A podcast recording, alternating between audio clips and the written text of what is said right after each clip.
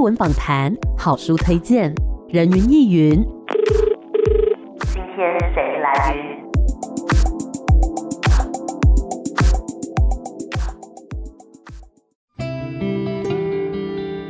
人云亦云，今天我来云，是今天人云亦云单元呢，又要来跟大家分享一本好书。这本书啊，诶，名字非常的简单，只有一个字叫做“樱”。但是如果你用日文来念的话，它就是 “sakura” 的意思。那么为什么这个书名要叫做“樱”呢？因为现在也不是春天嘛，也不是樱花的季节。那当然，其中都有原因的。让我们来欢迎这本《樱》的作者郑桑老师。老师你好。艾米你好，大家好。郑桑老师在这本《樱》当中，其实讲述的是你跟太太求子的过程当中经历的一些得到还有失去，对不对？嗯，是，嗯，您跟您的太太两位在求子之路上面，一开始是有遭遇了哪一些的困难？那中间大概有看过几家的医生呢？一开始我们结婚之后就开始慢慢要计划要生小孩，对可是一直尝试，然后都没有成功怀孕，嗯，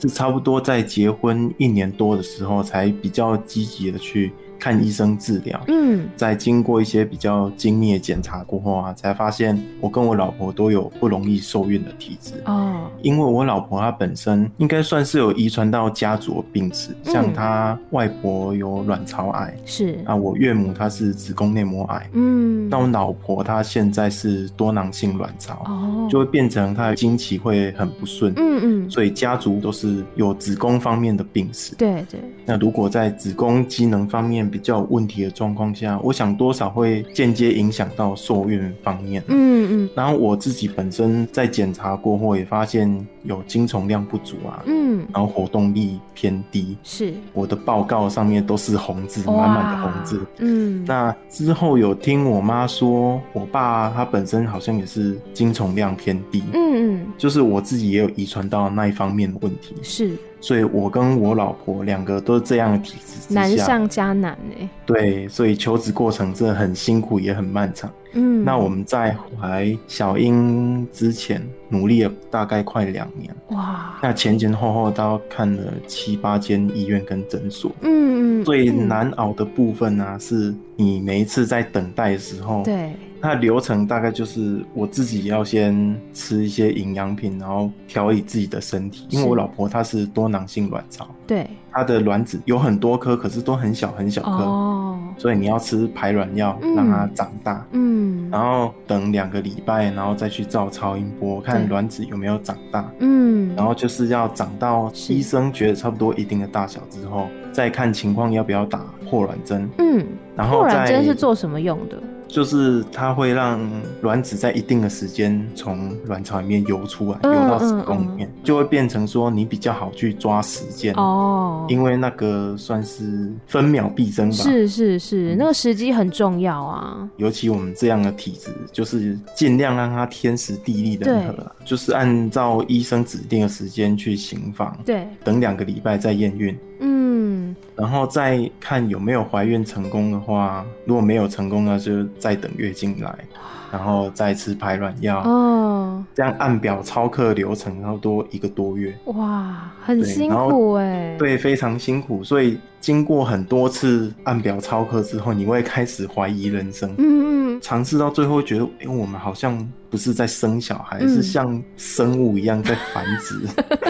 在做这个动有作，排那个班表，什么时候要做什么对对事对这样子。就会很消磨你的热情，嗯你只是嗯为了生小孩而生小孩。对，所以医师虽然也一直鼓励说，我们多囊性卵巢也是有机会怀孕的，嗯只是你嗯要非常非常多的耐心。是，但是我跟我老婆都尝试的很累，嗯，之前还想说，诶、要不要去拜拜啊？因为哦就听人家说求神拜佛的话，求来的小孩会比较难带。嗯，嗯嗯，但最后就是什么都不管了，对什啊么偏方都拿来尝试，这样。嗯，那是什么样子的动力支持你们可以继续的去尝试这一些很漫长的过程呢？因为爱吧，嗯，嗯就是呃对小孩的爱。那刚刚讲到了，除了这些生理上面的不适应，还要打这个排卵针啊，还要做很多的等待啊，等等的。嗯那在等待这个孩子到来的过程当中，在心理层面上有没有什么样的挑战呢？像我本身有一个赖的群组，嗯然后里面包括我，总共有四个人是啊，都是男生。嘿，然后我是第一个先结婚的，嗯然后后来其余的人呢，都开始慢慢结婚，嗯，然后也开始有自己的小孩。哦现在小孩最大的快两岁，嗯，然后我自己却第一个结婚，然后到现在什么还都还没有，嗯，所以人家说不急的话是不可能的。对，就好像全班同学都已经交了考卷，嗯都已经放学回家了，你一个人还留在学校写考卷，嗯，然后老师跟同学都跟你说啊，没关系啊，你可以慢慢写啊。嗯，但是他们的脚步却越走越远，嗯嗯嗯，就会觉得自己好像被全世界抛弃，但是你又怪不了别人，嗯，只能默默的写那张不知道什么时候才能写完的考卷。嗯，所以就会变成觉得大家都不断的往前走，是只有我一个人还在原地踏步。嗯，那种焦虑的心情就会让我自己越来越封闭，因为我觉得不孕症这件事本身虽然很私密，但是它也很透明。嗯嗯，像我爸爸妈妈那边，就是很常有一些邻居啊、三姑六婆 啊就是问说啊，什么时候要抱孙啊？哦，所以我爸妈的压力也非常大，嗯嗯，啊，那些压力又会感染到我们。对，然后我自己本身又是独子，嗯，所以大家会认为说你必须要传宗接代嗯那种传统的想法。嗯，然后我自己也不太想让人家知道不孕症这件事啊嗯，嗯嗯，所以以就会开始武装自己说的话跟做的行为，是，因为真的遇到太多人要我们快点生小孩，嗯所以只好透过这样的方式去告诉大家说，诶，我们就是顺其自然啊，嗯我们就是没有那么快想生啊，对对，那可是过了很久，如果你都还没有生小孩的话，又变成大家又会一直来关心你，嗯然后哦送我老婆很多好运棉啊，嗯那我老婆那好运棉都叠得很高啊了，太多了 哦，对，然后大家又会说啊，你们要不要去看医生啊？嗯你要运动啊，要放松啊，不要急啊。嗯啊，那种都是可能前几天或前几个小时，刚刚有人跟你说过那嗯种重复性的建议，对，就会觉得我跟我老婆明明就是大人了，是，就好像要被当成不懂事的小朋友一样，嗯，也一直被人家监督教育。对，所以那一阵子就是除了生理上，心理的压力也很大。嗯，真的，因为其实大家都是好意想要关心，但嗯是过多的累积这一些关心呢，而且其实你们也不是不努力，但是就是这样子重重的压力底下，其实反而会造成心理上面的负担。那嗯当然，顶过这些压力之后，而且也做了很多很多的努力，最后呢，小英终于来到了妈妈的肚子里面。可以分享一下，当你得知的那一刻，那个情况是如何，然后你的心情是怎么样吗？终于轮到 我了，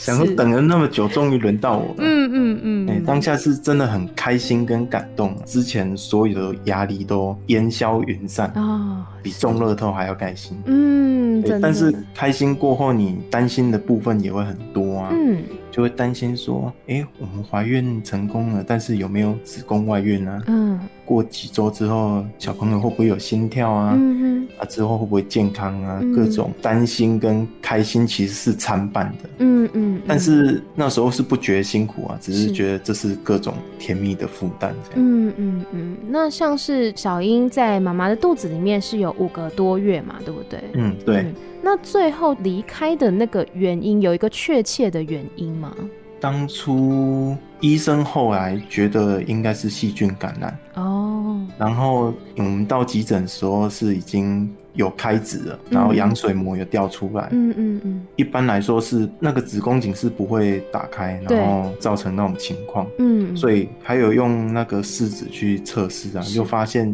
应该是高位破水。嗯，那如果高位破水的话，通常都是细菌感染引起的，嗯嗯，但是也不能排除说是子宫颈先开羊水膜，再跑出来，然后再造成感染了。嗯所以有另外一个意思说，也有可能是子宫颈闭锁不全。嗯嗯嗯，对，因因为其实怀孕生小孩这个过程呢，真的是很难讲，而且就像是刚刚郑桑老师讲的，其实从得知怀孕那一刻起，很开心没有错，但是后面嗯又陆续有好多好多的烦恼，担心这个孩子会不会好好的长大啦，会不会有什么样的状况等等的。其实嗯身为父母，好像永远都担心不完的感觉。对对对，嗯，真的。好，我们先稍微休息一下，待会再继续回到人云亦云。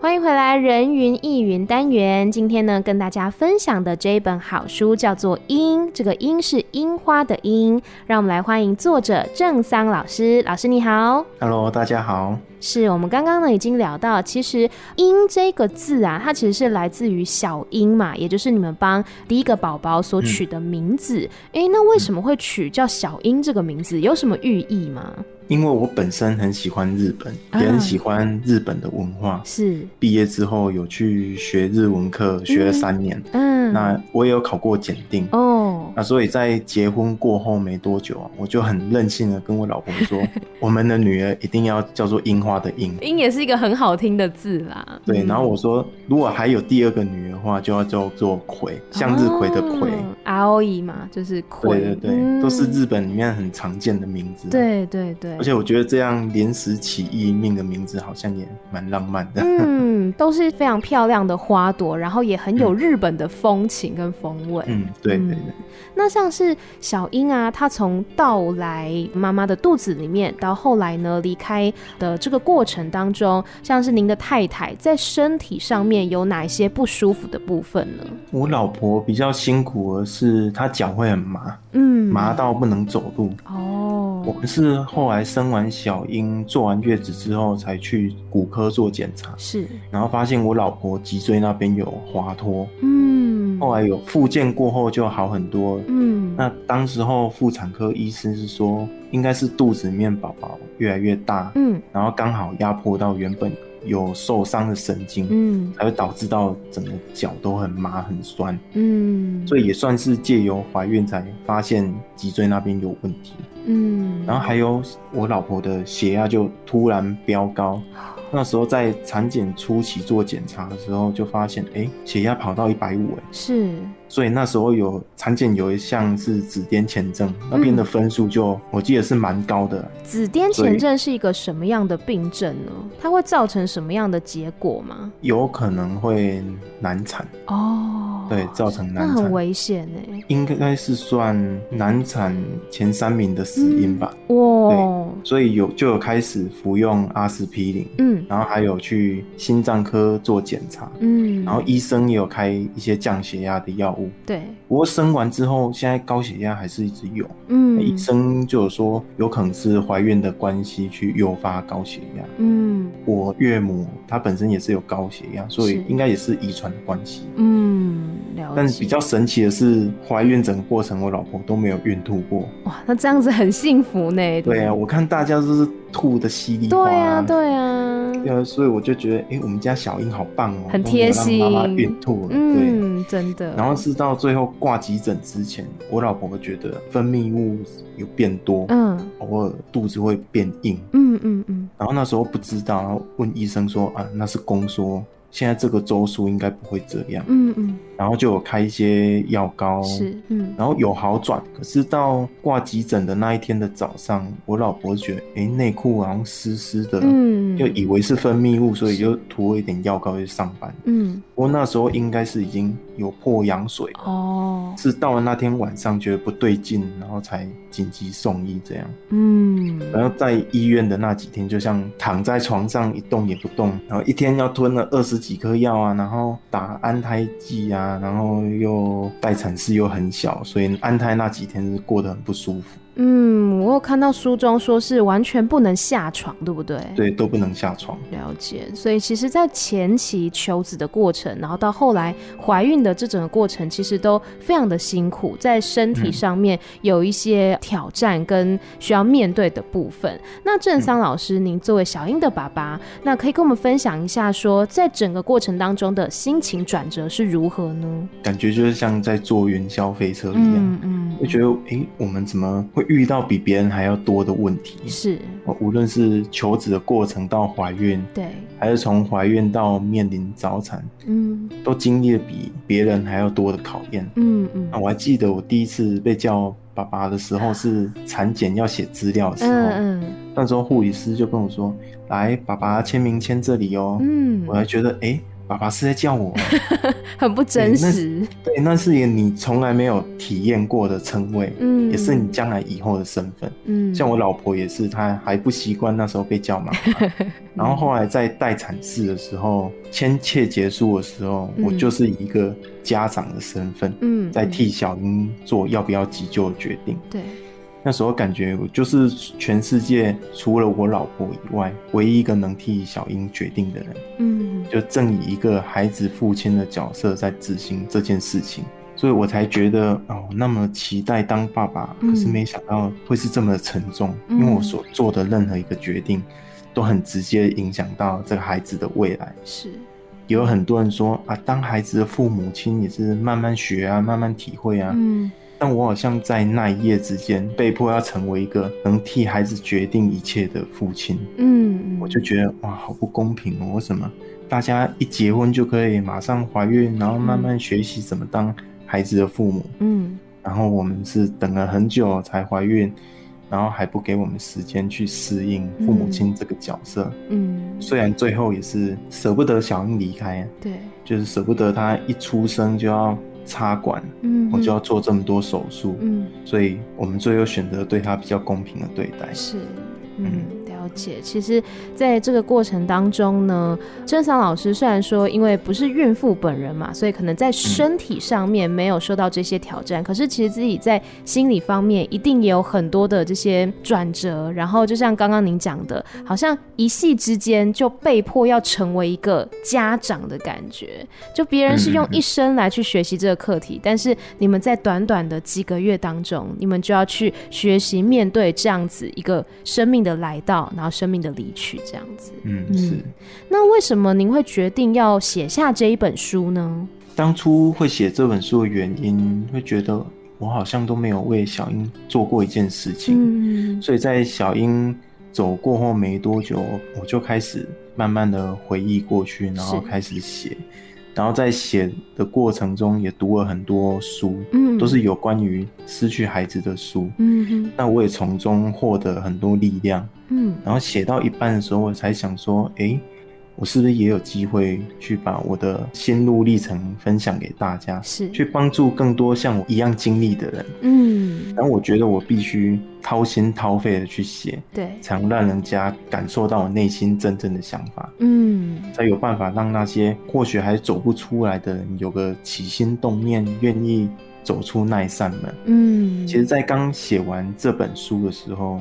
我内心才真正感受到放下。嗯对，写书正是很神奇的一段过程，是它是一段自我疗伤跟反省的一个过程，嗯然后把话说出来给别人听，你才能感受到人的内心是可以被聆听的，对不一定要透过说这个动作。嗯文字也是一个很好的表达方式，它甚至是可以永久地被记录下来。嗯嗯嗯然后在书写的过程中会发现，就像雷诺瓦所说的，痛苦会过去，美会留下。嗯就经过这一段时间沉淀跟发酵过后，我才发现，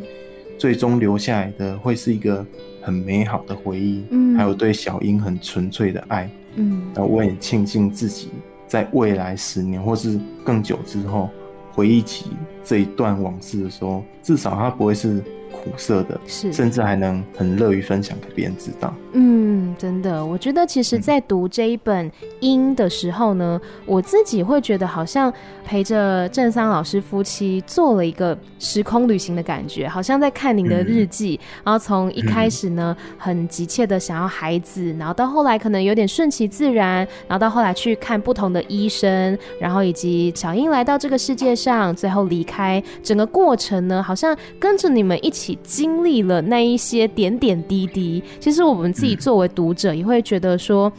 像难过的时候也很想要跟你们一起流泪，然后开心的时候也真的从文字里面可以感受到说好开心，小英来到这个世界上了。然后在揭晓性别的那个派对上面，大家也都好开心。我觉得嗯那对种情绪呢跟感动，其实真的可以透过文字来传递给大家。那、嗯听说呢，就是我在书里面有读到，您的身上有一个是纪念小英的刺青，对不对？可以嗯分享对一对下对你当时决定要刺青的那个契机，然后还有那个图案的含义吗？我要刺青那个时候刚好小鬼黄鸿升刚去世不久，哦，是，嗯，然后 Kid 为了纪念他，就把小鬼刺在身上。嗯嗯，当我看到那一件事的时候，就想说，诶，我也想要这么做，是就是把小樱刺在身上。对，那后来我就想说，我要刺一个樱花的樱，中文字。然后我就去找了一间写书法字看起来比较不错的店家，嗯然后跟刺青师去讨论，最后是决定在樱的旁边再画一朵樱花。嗯，然后有一片花瓣随风飘落，这样一样，嗯，所以我觉得这个刺青对我来说意义很重大，对，因为当时心中应该是有一点像是随着时间已经有点淡忘掉那种嗯苦嗯痛了，嗯，但是我内心又好像没有那么快想失去跟小英的这一段记忆，是，所以把刺青刺在手上，我随时看得到的话，也变成说我可以满足内心那个还不想放手的自己，嗯嗯，好像我可以以把小英永远留在身边，是，她也可以陪伴我走向未来的每一段时光。嗯，它变成是跟你的身体融为一体，然后呢，好像是可以随时陪伴在你的身边。当你觉嗯得沮丧、难过的时候，其实你看看那个刺青，你会觉得小英就在我的身边，她正在给我嗯力量。嗯，对。对，那么郑桑老师要不要在空中跟小英说说话呢？小英离开差不多五百七十六天了，嗯那我想跟小英说，谢谢你，我们一起完成了这一本书，我们好像又创造了更多的可能。那我跟你之间的感情好像又变更好了。那大家看完这本书过后都很喜欢你，那我也觉得你是一个值得让爸爸骄傲的好女人。爸爸知道你一直都在，也谢谢你一直无形的陪伴在我跟妈妈的身边。那我跟妈妈永远是你的父母，然后小英你也永远是我们的女儿。谢谢。我听到落泪了，不好意思，